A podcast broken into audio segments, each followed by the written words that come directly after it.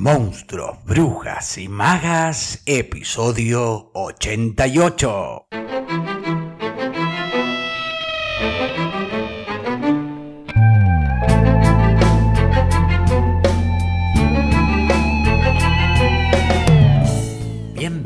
Bienvenidos y bienvenides a un nuevo episodio de Monstruos, Brujas y Magas, un podcast producido por La Crespo Estudio, espacio multiplataforma que desarrolla actividades de formación, investigación, participación y encuentro vinculadas al teatro, el cine y la literatura.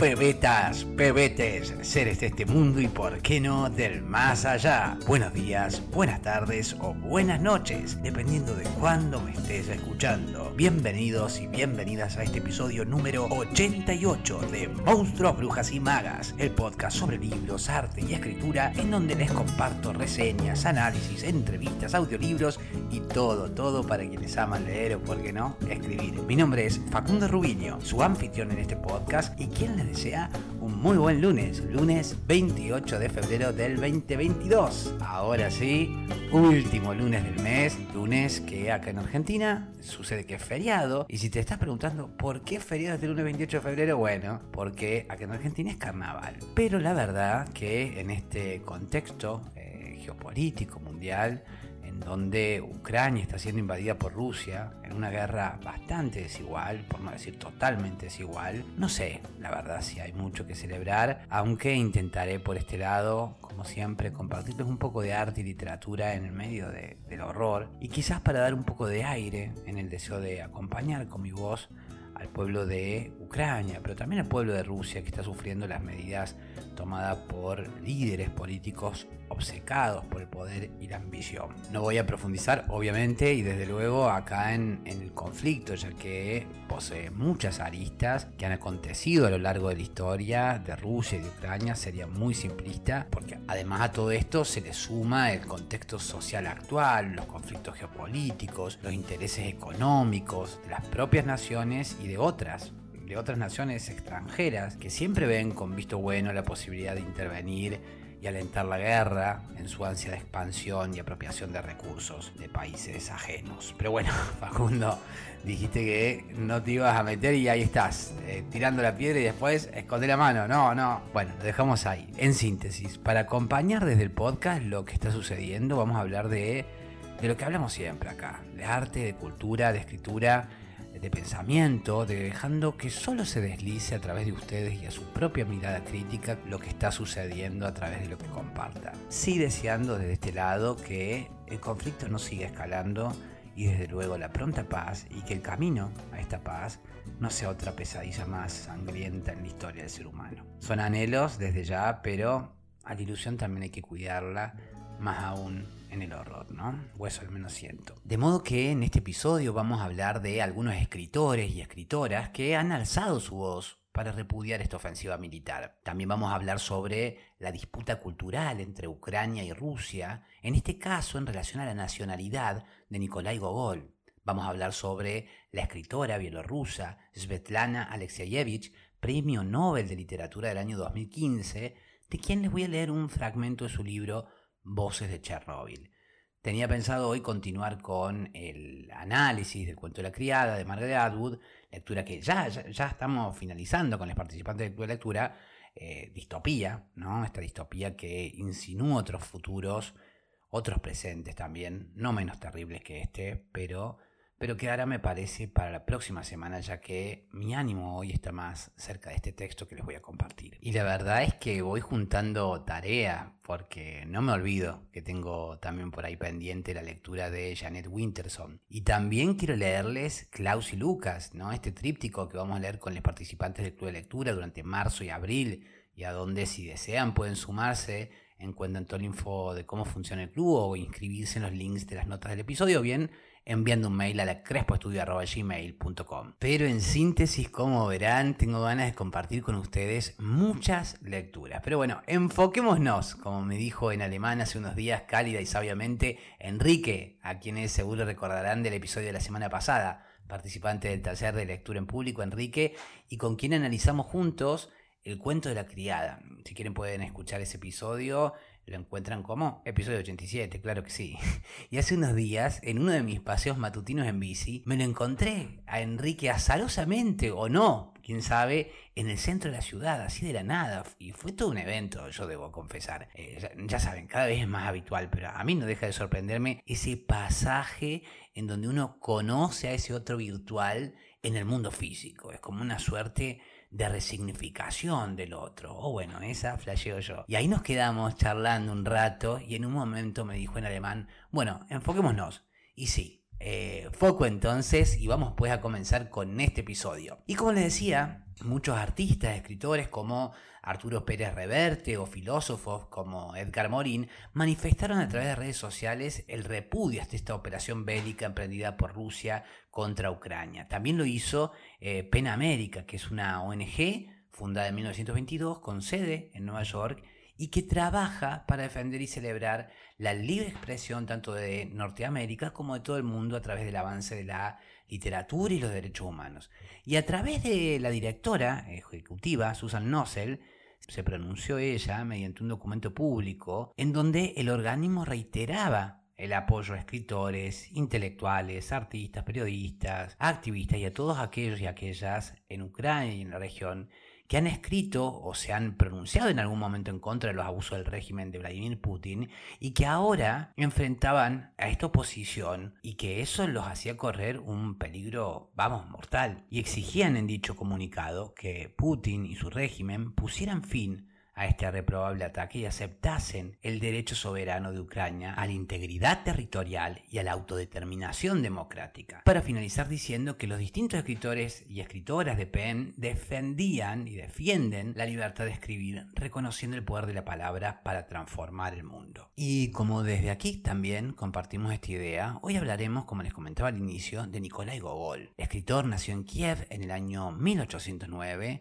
yo recuerdo haber llegado a Gogol, no sé si se pronuncia Gogol, Gogol, Gogol, bueno, ya me dirán. Yo recuerdo haber llegado a él después de leer a mi amado Dostoyevsky. Dostoyevsky lo menciona mucho, así que yo por curiosidad ahí llegué. Y bueno, lo cierto es que viene de larga data los conflictos entre Rusia y Ucrania, y cuando en el 2009 se celebra el bicentenario del nacimiento de Gogol, las respectivas cancillerías de los países se empiezan a disputar el legado, o sea, dónde había nacido. Es una suerte de guerra cultural. Desde el lado ruso se hablaba que toda su obra estaba escrita en ruso, entonces decían, bueno, así hubiese nacido en la actual Ucrania, poco nada tenía que ver con ese país, lo cual eh, les permitía como cierta apropiación, digamos. Y desde el lado de Kiev se respondía que esto no era sino otro ejemplo de cómo los rusos se han ido apropiando de todo lo que ha producido el país. De hecho, ya en ese entonces fue, fue todo un tema, eh, se convirtió en un debate a nivel nacional y como lo toma la periodista Pilar Bonet de Diario El País, hasta se hicieron encuestas para definir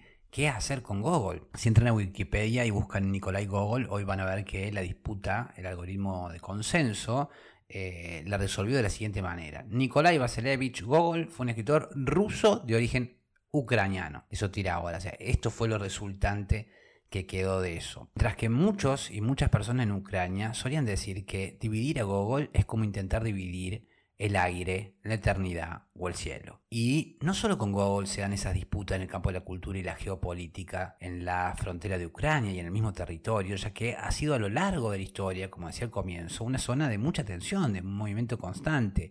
Y los escritores y escritoras debían muchas veces cambiar su nacionalidad debido a las invasiones, a las guerras, a la codicia imperial y a esos traslados de los límites o a esas invasiones de los límites. Uno de los casos más emblemáticos precisamente es el de Svetlana Alexeyevich, la premio Nobel de Literatura del año 2015, la cual nació en Ivano-Franksvik, que en 1948 pertenecía a lo que se denominaba por aquel entonces la Ucrania soviética.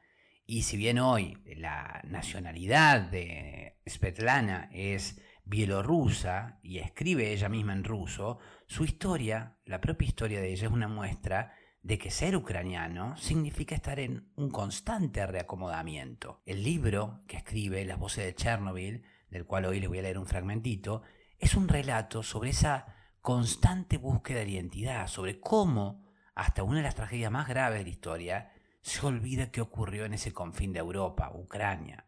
Porque si bien este libro es un coro de voces sobre esa tragedia nuclear en Chernóbil, es al mismo tiempo un libro sobre el pasado no resuelto entre las ex repúblicas soviéticas y en donde todo el tiempo está sobrevolando silenciosa y constantemente el poder destructivo de la guerra y sus consecuencias. Es un libro que eh, muestra cómo estas tragedias que se heredan esconden el olvido del pasado, que no es otra cosa que el olvido de las personas, que el olvido de la gente, y en donde se hace referencia a la complejidad que es decirle algo patria y a los conflictos que lleva esta patria, ¿no? esta nación. Y bueno, por todo eso seguramente es que yo deseo compartir hoy con ustedes un fragmento del primer capítulo.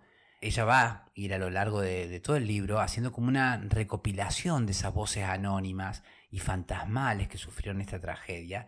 Y al darles voz, les da un nombre y les da voz, les da una identidad, quizás también les da presencia e inmanencia, siento, para que sean más que solo voces, estas voces de Chernóbil, para que podamos quizás sentirlas en la piel. De modo que de Svetlana Alexeyevich este monólogo sobre para qué la gente recuerda, que dice más o menos así.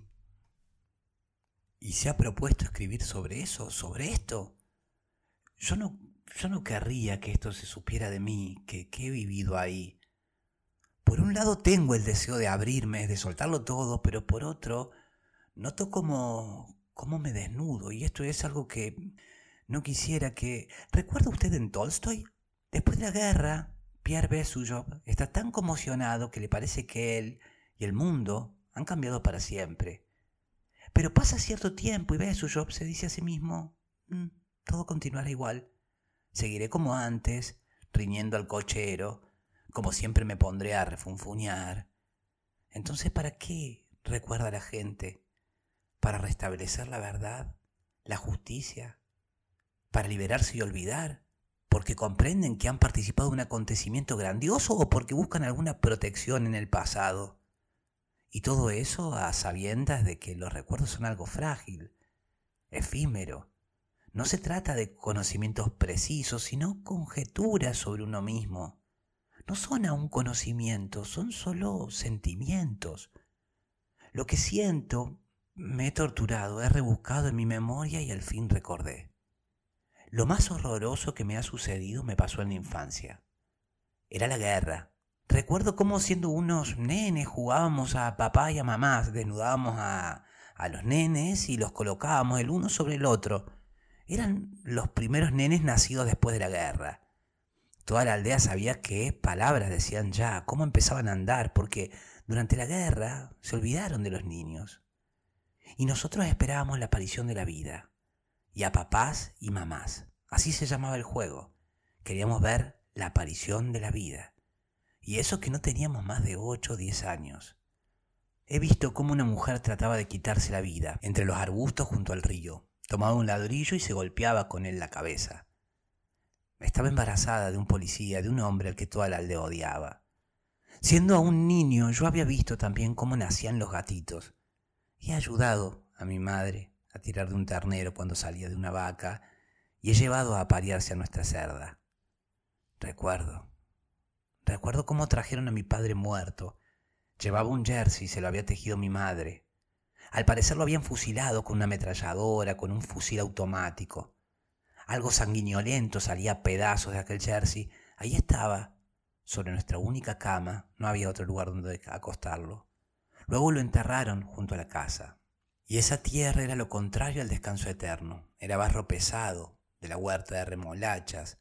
Por todas partes seguían los combates, la calle sembrada de caballos caídos y hombres muertos. Para mí son recuerdos hasta tal punto vedados que no hablo de ellos en voz alta. Por aquel entonces yo percibía la muerte igual que un nacimiento. Tenía más o menos el mismo sentimiento cuando aparecía el ternero de una vaca, cuando salían los gatitos y cuando la mujer se intentaba quitar la vida entre los arbustos. Por alguna razón todo eso me parecía la misma cosa, lo mismo, el nacimiento y la muerte. Recuerdo desde la infancia cómo huele la casa cuando se sacrifica un cerdo. Y en cuanto usted me toque, empiezo a caer, a hundirme ahí, a la pesadilla, al horror. Vuelvo ahí. También recuerdo cómo siendo niños las mujeres nos llevaban consigo a los baños Y a todas las mujeres, también a mi madre, se les caía la matriz, eso ya lo comprendíamos. Se la sujetaban con trapos, esto lo he visto yo. La matriz se salía debido al trabajo duro, no había hombres. Los habían matado a todos en el frente, en la guerrilla, tampoco había caballos, las mujeres tiraban de los arados con sus propias fuerzas, labraban sus huertos y los campos. Cuando al hacerme mayor tenía trato íntimo con una mujer, me venía todo esto a la memoria, lo que había visto en los baños, y quería olvidar, olvidarlo todo lo olvidaba y pensaba que lo más horroroso ya me había sucedido en el pasado, la guerra, que estaba protegido, que ya estaba a salvo, pero ahora he viajado a la zona de Chernóbil. Ya he estado muchas veces y ahí comprendí que no estoy protegido, que me estoy destruyendo. El pasado ya no me protege, ya no hay respuestas en el pasado. Siempre las ha habido, pero hoy no las hay. A mí me destruye el futuro, no el pasado. Piotr S., psicólogo.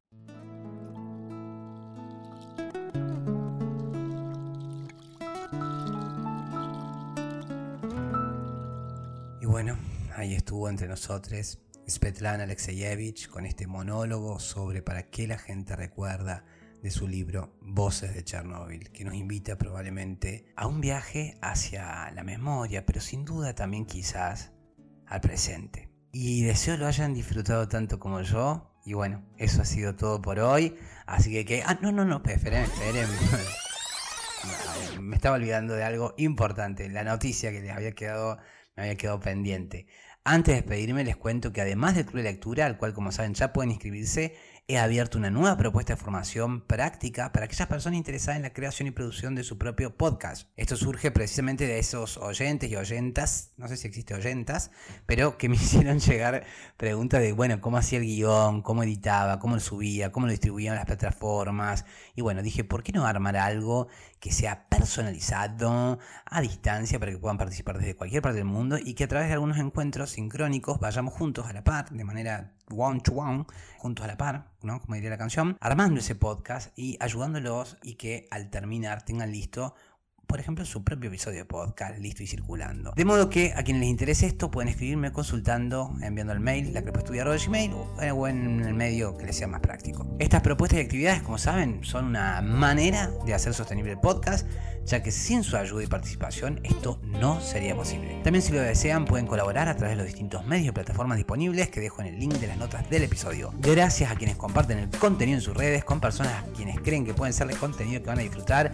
Gracias por sus suscripciones, comentarios, valoraciones de 5 estrellas en Spotify o bueno, por cualquiera de las plataformas donde me estén escuchando. Se ve este episodio número 88 de Monstruos, Brujas y Magas en donde deseo haberles aportado contenido que haya sido de su interés y haber sido buena compañía y agradecerles porque ustedes han sido buena compañía para mí y valoro mucho que me sigan acompañando para aprender, descubrir, redescubrir y por qué no encontrarnos en el camino de este alto viaje entre monstruos, brujas y magas. Seré entonces hasta el próximo lunes, pebetas, pebetes, para seguir con más monstruos, brujas y magas a las 7 de Argentina por tu plataforma de podcast favorita.